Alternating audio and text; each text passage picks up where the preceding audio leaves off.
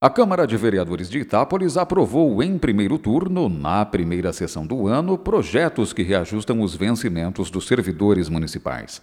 A sessão ocorreu no meio da tarde de segunda-feira, dia 24 de janeiro.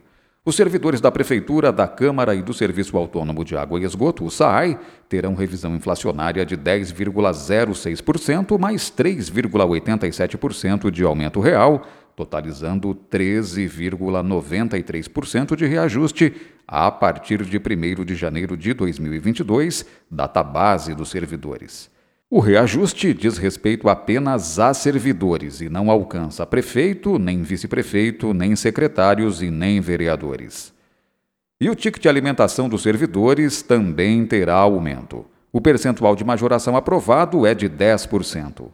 Com o reajuste, o benefício mensal do cartão magnético dos servidores do Executivo passa de R$ 513,56 para R$ 564,91. As matérias serão submetidas a segundo turno de votação na sessão extraordinária de 26 de janeiro de 2022, quarta-feira, às 3 horas da tarde. A sessão teve também aprovação em primeiro turno de projeto de lei do prefeito que cria 49 cargos com provimento em concurso na área da educação. São 20 cargos de professor de educação básica 1, 25 cargos de agente educacional e 4 cargos de secretários de escola. O CER, que é o Centro Especializado em Reabilitação, foi alvo de muitas discussões em audiência pública antes da sessão. A secretária de Saúde, Rafaela Revoredo, explicou as pretensões do Executivo e as obrigações a respeito da repartição. O motivo da audiência e da discussão em torno do CER foi um projeto aprovado de suplementação de verbas para materiais permanentes a serem utilizados no local.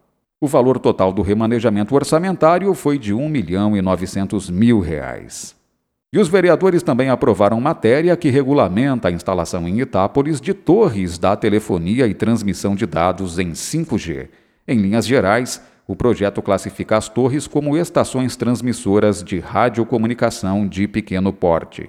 As torres podem ser instaladas em qualquer setor da cidade com um recuo de um metro e meio dos alinhamentos frontal, lateral e de fundos do imóvel.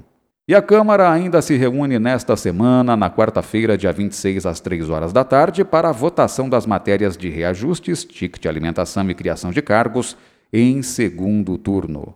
Veja em itapolis.sp.leg.br o vídeo completo da sessão de 24 de janeiro, segunda-feira, e a pauta da sessão com o inteiro teor das matérias.